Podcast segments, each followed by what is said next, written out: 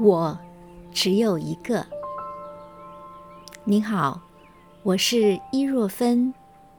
今天要为你读的散文，选自我的书《背万自爱》，学着苏东坡爱自己，享受快意人生。当你发出“我”的声音，懂得华语的人知道。你在说什么？我除了少数生僻的同音字，华语里的我就是我。我只有一个，不像甲骨文里的自己的字那样直白。字像人的鼻子，所以鼻子的上方就是自己的字。当你的手指头指着自己的鼻子，字，那就是我。甲骨文里的“我”字比较复杂，右边是戈，一种兵器；左边的偏旁有许多种解释，锤、杀，或是合、手。表示行刑、肢解、收割、割手，后来才演变成第一人称，并且从单复数不明确“我”或是“我们”，到直指单数。拿着武器防御别人、保护自己，于是自我。就划分了人与人的边界，我与你，我与他，中间隔着对自我的认识。必要时，那自我的认识会是武器。既然是武器，就可能有杀伤力，伤人或是伤己。也许你会想。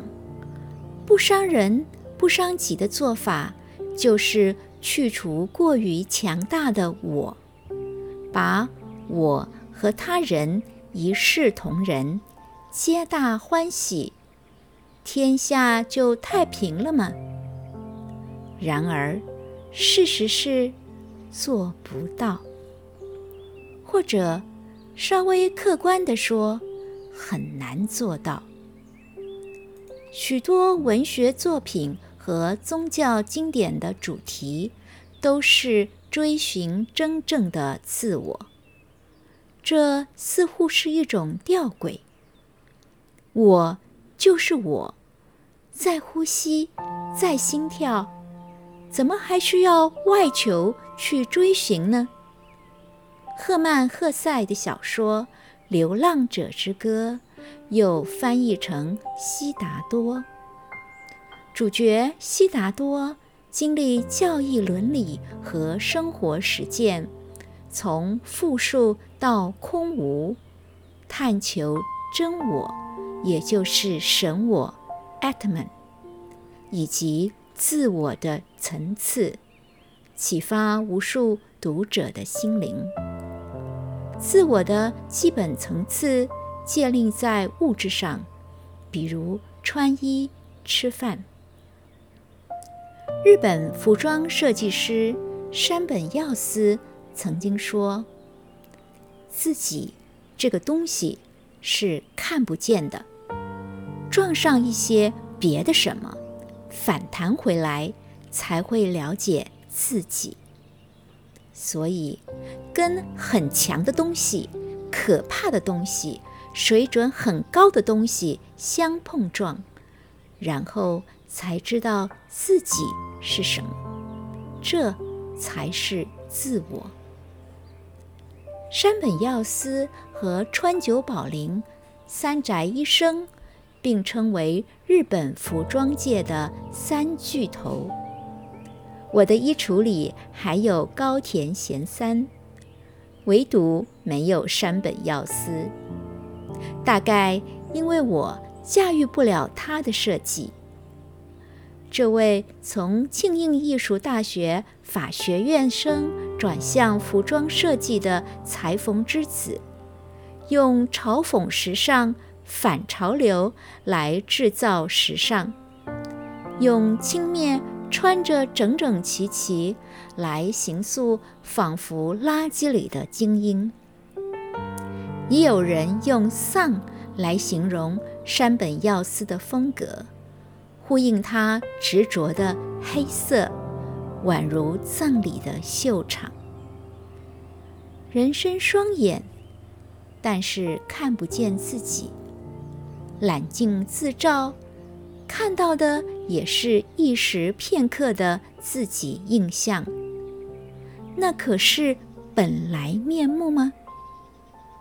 所以要接受各种撞击，叩问自我。撞击可能来自逆境挫折，来自人情冷暖，来自艰难任务。总之，山本耀司的态度就是接受，并且乐于被挑战和激发。他除了设计服装，还玩音乐、写作，不断跟很强的东西。可怕的东西，水准很高的东西相碰撞，碰撞、反弹、奉献对自我的认识。我的思考和历练也和山本耀司一样。执教大学之初，吃的是知识不对等的红利。古籍文献需要用新式标点断句。翻译成白话口语，以及阐述内容含义。一套教材如果不更换，真的可以倒背如流，闭着眼睛也能讲课。但是我喜新厌旧的个性，很快就驱使我变动。我教的是人文，因应互联网的发达资讯。我从重在语文的文，到近年来重在人格的人，我愿意被一年年新生代的价值观撞击，反弹出看不见的自己。我只有一个，却希望有十八种武器，认识自己的方方面面。始终在探索，随时有新发现。我是伊若芬，为您介绍我的书《背万自爱》，学着苏东坡爱自己，享受快意人生。